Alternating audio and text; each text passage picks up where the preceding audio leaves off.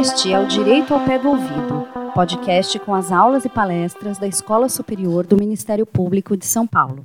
Neste episódio, você ficará por dentro das alterações no âmbito do direito penal debatidas no simpósio sobre o pacote anticrime, ocorrido na manhã de 31 de janeiro de 2020.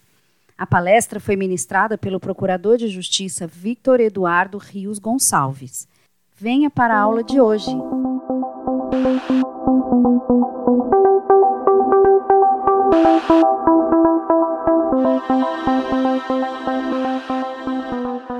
dando seguimento aqui ao nosso simpósio sobre a Lei 13.964 de 2019, sobre o pacote anticrime e sua repercussão na persecução penal, eu chamo aqui para compor a mesa o doutor eh, Vitor Eduardo Rios Gonçalves.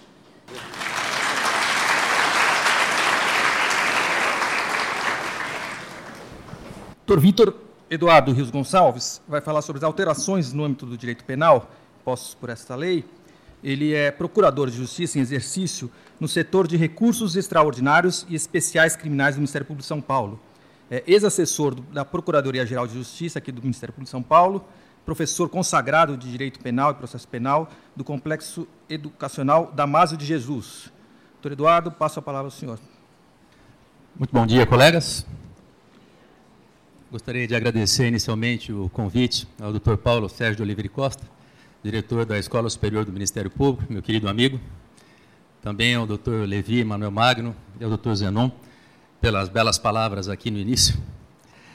Eu queria dizer que, pelo que eu ouvi das exposições anteriores, o meu tema é bem diferente. Eu vou falar mais, mas não, vou falar da área penal, não é? E não da área processual penal. E eu darei início a essa exposição tratando dos dispositivos da parte especial do Código. Aproximadamente dois anos atrás, um pouco menos, uma lei, a Lei 13.654 de 2018, estipou do Código Penal o emprego de arma como majorante do crime de roubo e, concomitantemente, fez com que a arma de fogo passasse a aumentar a pena em dois terços.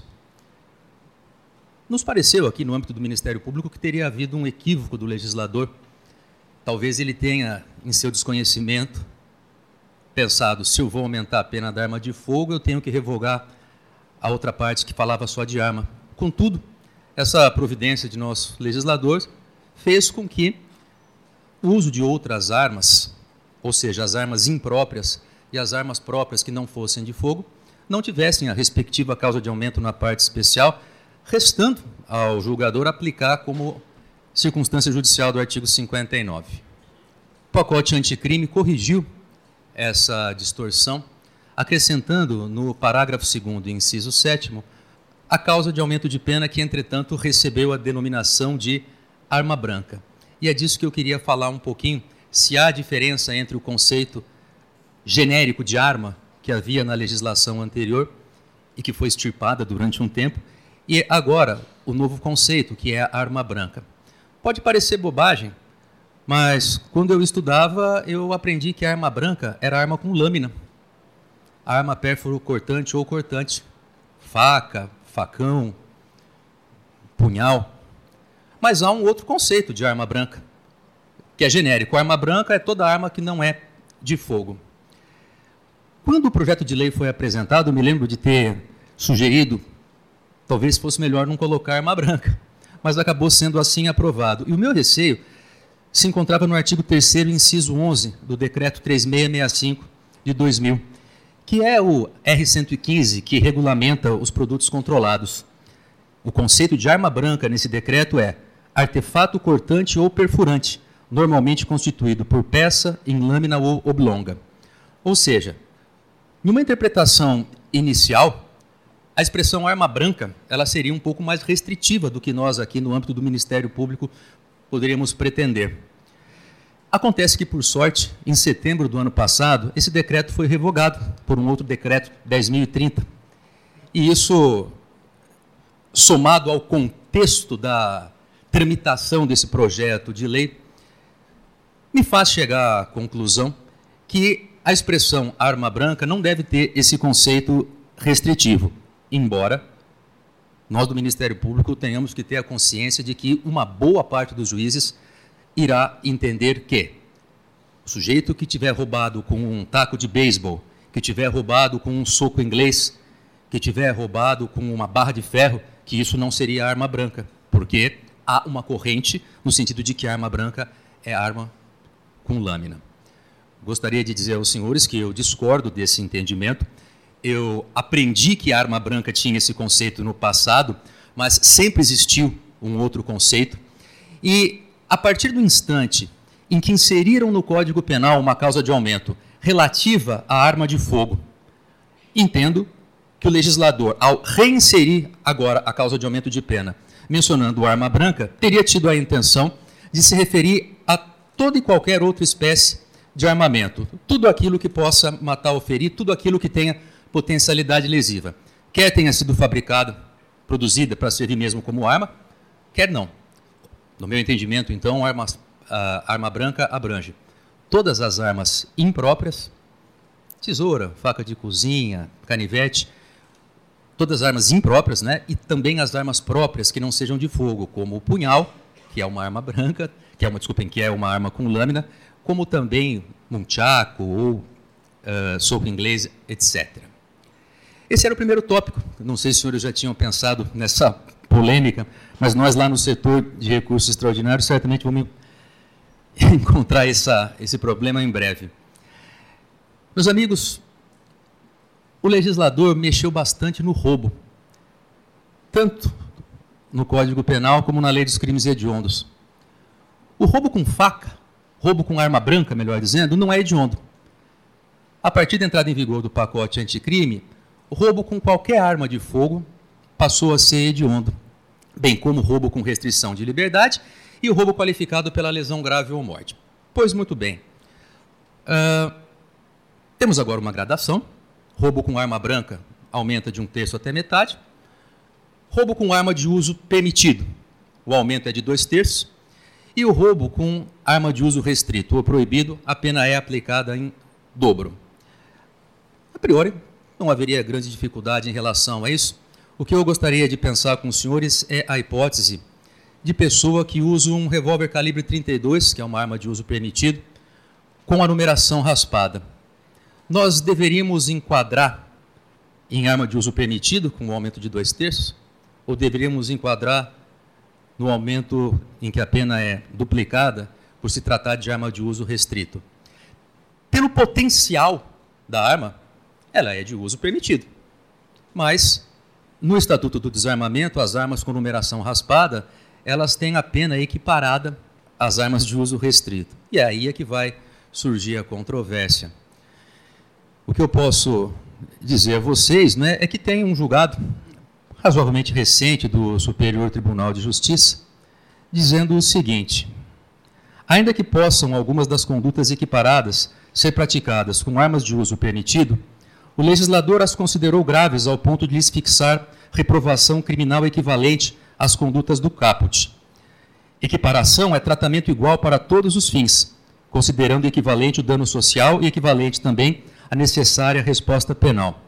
Ou seja, o Superior Tribunal de Justiça estava aqui analisando se arma de uso permitido com numeração raspada deveria ou não ser enquadrada no conceito de crime hediondo, porque até a entrada em vigor do pacote anticrime, o porte ilegal de arma de uso restrito ou proibido era hedionda.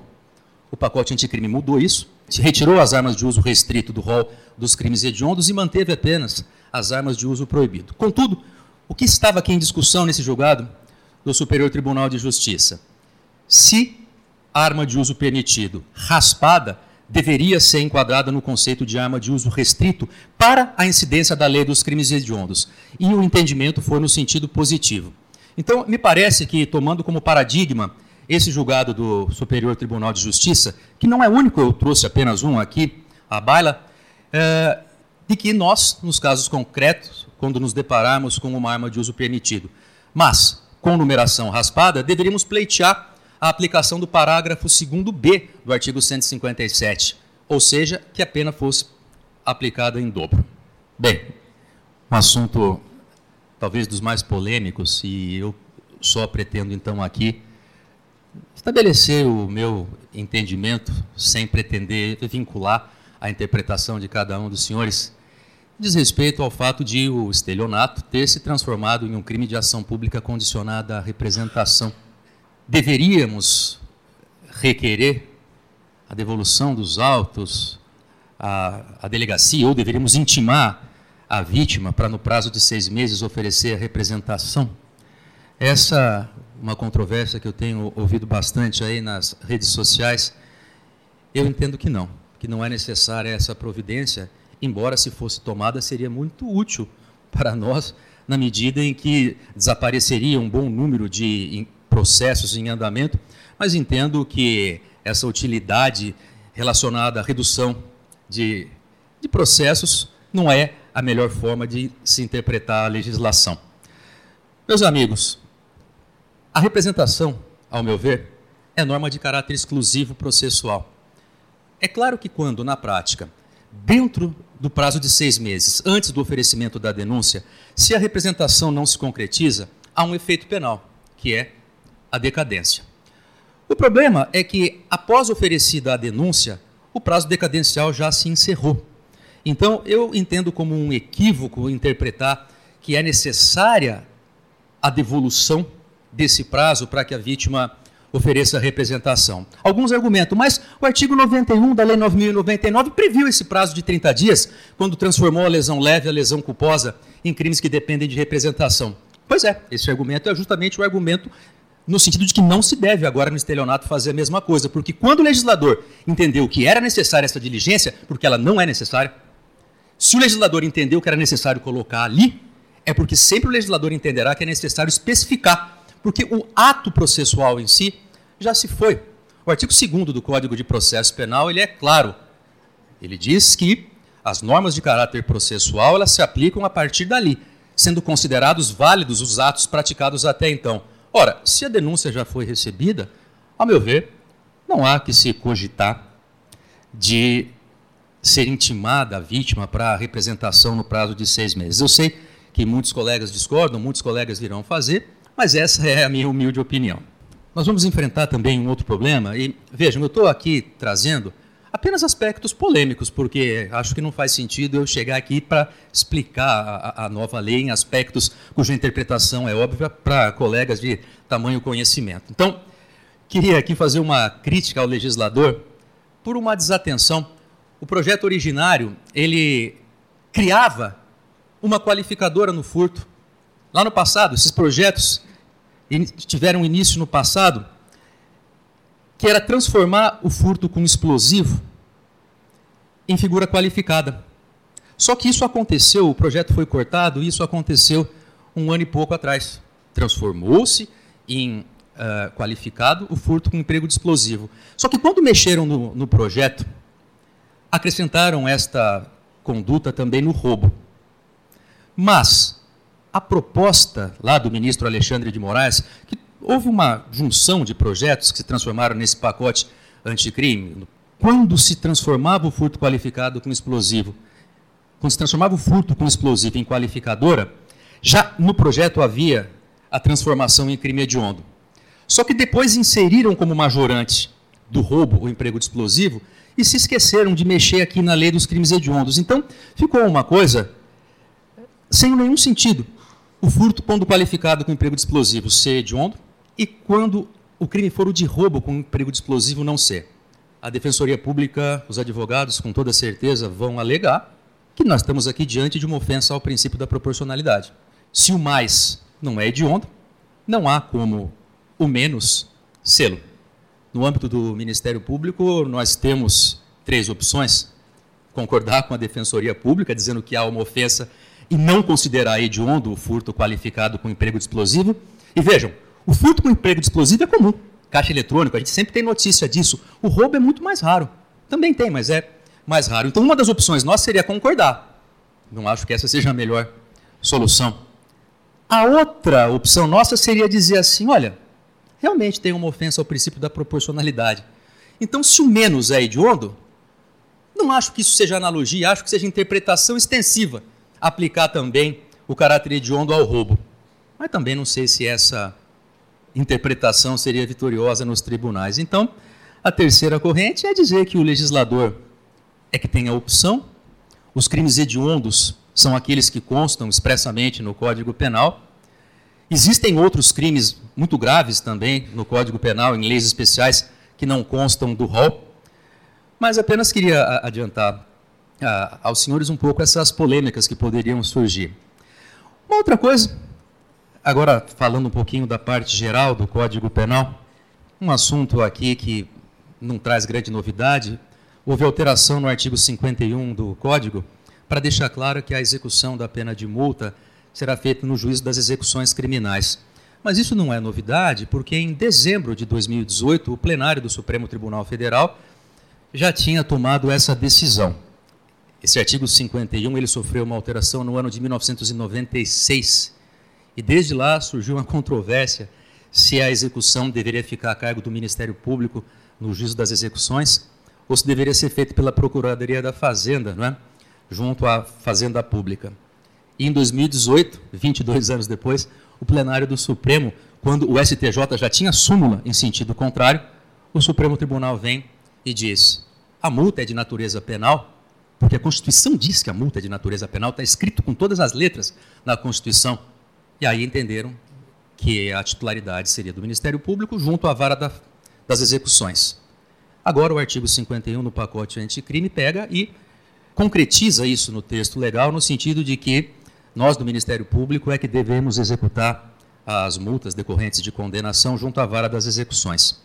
Um outro aspecto que me pareceu relevante a súmula 441 do STJ diz que a prática de falta grave não interrompe o prazo para obtenção de livramento condicional. E é um entendimento que, não vou dizer que conflita, mas é diferente do entendimento do próprio STJ em relação à prática de falta grave por parte, eh, em relação ao regime de cumprimento. Se alguém está no regime semiaberto e pratica uma falta grave, deve regredir e reinicia-se o prazo. Quando alguém está cumprindo pena no regime fechado e pratica falta grave, não há possibilidade de regressão, evidentemente, porque o regime fechado é o mais grave deles, mas o STJ já entendia que o prazo deveria ser reiniciado. O pacote anticrime uh, também deu concretude a isso, dizendo que, praticado falta grave, é reiniciado o prazo para progressão. Mas em relação ao livramento condicional, o pacote anticrime não fez a mesma coisa. Continua, ao meu ver, valendo a súmula 441, que diz que para obtenção de livramento condicional, a falta grave não interrompe. O que fez o pacote anticrime? Inseriu um requisito para o livramento condicional no artigo 83, inciso 3, letra B, que diz que não tem direito a obter o livramento condicional quem praticou falta grave nos últimos 12 meses antes do cumprimento do requisito objetivo, que é o cumprimento do prazo para o livramento, para o livramento. Conclusão: a pessoa estava faltando, vamos supor que um terço da pena que ele deveria cumprir eram 10 anos. Está faltando dois meses para chegar aos 10 anos, ele pratica uma falta grave. Se o prazo fosse reiniciado, ele teria que cumprir uma boa parte. 10 anos, estamos supondo então que ele foi condenado a 30, o livramento com um terço seria 10 anos. Estava faltando então, estavam faltando 20 anos e 2 meses. Se a falta grave quisesse reiniciar o prazo, ele teria direito ao livramento só dali a quase 7 anos. Mas não me parece, conjugando a súmula 441 do STJ com esse dispositivo que apenas, vejam, em relação à falta grave, olha o que o pacote anticrime fez. Deixou de forma expressa. A falta grave reinicia o prazo para progressão, mas não fez o mesmo em relação ao livramento condicional. De acordo, inclusive, com aquilo que já era jurisprudência pacificada do Superior Tribunal de Justiça. Então, em relação ao livramento condicional, cumpriu lá nove anos, é, nove anos e dez meses, estavam faltando dois meses para os dez anos, pratica falta grave ele vai ter que esperar mais 12 meses, porque o requisito é não ter direito ao livramento condicional após o prazo de 12 meses. Bem, a, o pacote anticrime passou a prever que o prazo máximo de cumprimento da pena é 40 anos, não? Tem pessoas que foram condenadas antes, elas podiam só cumprir 30 anos. e agora, claro, as pessoas foram condenadas, praticaram um crime antes, o limite máximo seria 30 anos. Ele cumpriu uma parte da pena, agora ele pratica um novo crime e a soma faz com que ele tenha que cumprir 40. Como é que faz isso? Vocês entenderam o que eu quis dizer? Um crime anterior e outro posterior à nova lei. No regime antigo era 30 anos, no regime novo 40. Cumpre 30, cumpre 40, eu tenho a impressão que deve ser feita uma média ponderada em relação ao primeiro crime e em relação ao segundo crime, para estabelecer que, nesse caso concreto, a pessoa deve cumprir, sei lá, digamos, 34 ou 35 de pena máxima, dependendo da condenação, do montante da condenação B, que é a segunda, posterior à nova lei, e a condenação A. Não sei se já tinham pensado nesse, nessa situação. Claro que irá acontecer. Bom, pessoal, nós vamos enfrentar um problema também bastante sério em relação ao artigo 91A a ideia é excelente. Ela diz que, na hipótese de condenação por infrações às quais a lei comine pena máxima superior a seis anos de reclusão, poderá ser decretada a perda. Perda como produto ou proveito do crime dos bens correspondentes à diferença entre o valor do patrimônio do condenado e aquele que seja compatível com seu rendimento lícito. Para efeito da perda prevista no caput, Entende-se por patrimônio do condenado aquele de sua titularidade e aqueles também transferidos a terceiro, a título gratuito ou mediante contra, contraprestação irrisória. Uma espécie de lavagem de dinheiro aqui por parte do terceiro. E aí o parágrafo 2 do artigo 91A diz que o condenado ele pode demonstrar a inexistência da incompatibilidade ou a procedência lícita do seu patrimônio. Também prevê o parágrafo 3 que o Ministério Público deve fazer um pedido expresso nesse sentido por ocasião do oferecimento da denúncia. Vejam, quando existe prova de que algo é produto ou proveito de um crime, já há previsão expressa da perda no artigo 91. O artigo 91A, ele trata daquilo em relação ao qual não há prova. O legislador está dizendo mais ou menos assim, ó, uma pessoa ela está sendo processada por corrupção passiva porque está provado que no caso concreto ele recebeu 5 milhões. Muito que bem. Mas durante as investigações, o Ministério Público consegue apurar que ele tem 50 milhões no seu patrimônio e não tem base para esse patrimônio, não tem sustentação.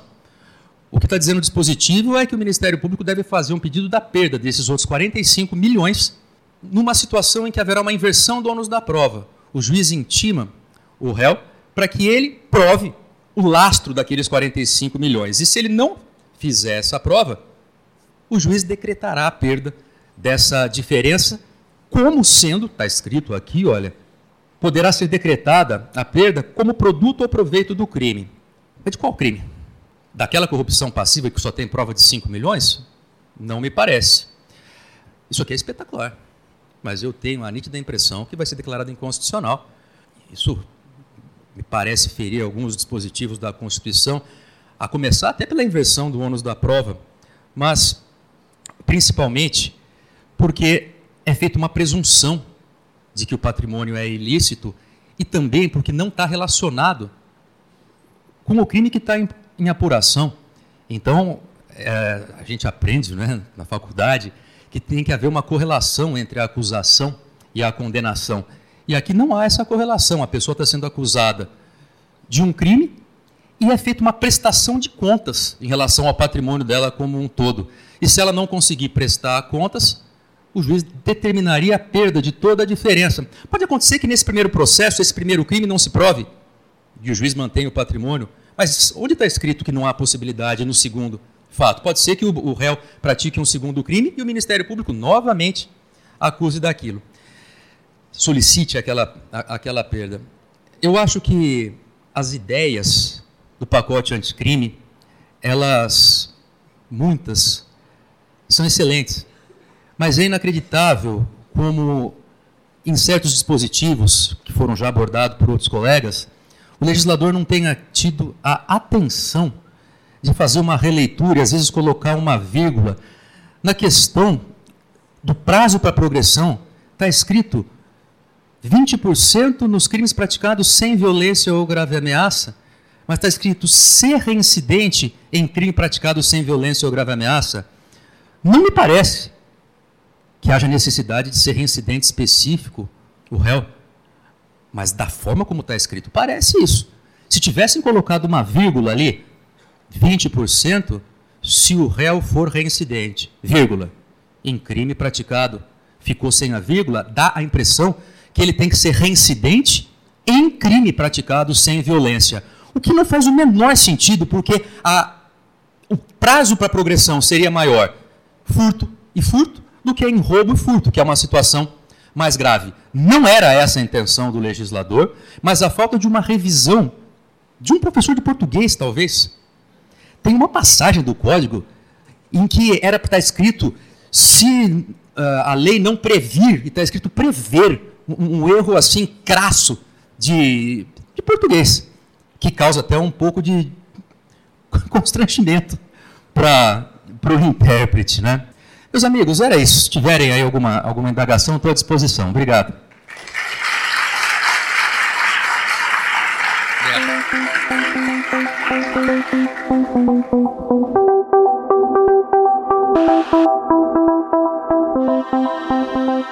Este foi o Direito ao Pé do Ouvido. Siga o nosso canal e amplie o seu conhecimento com a Escola Superior do Ministério Público de São Paulo.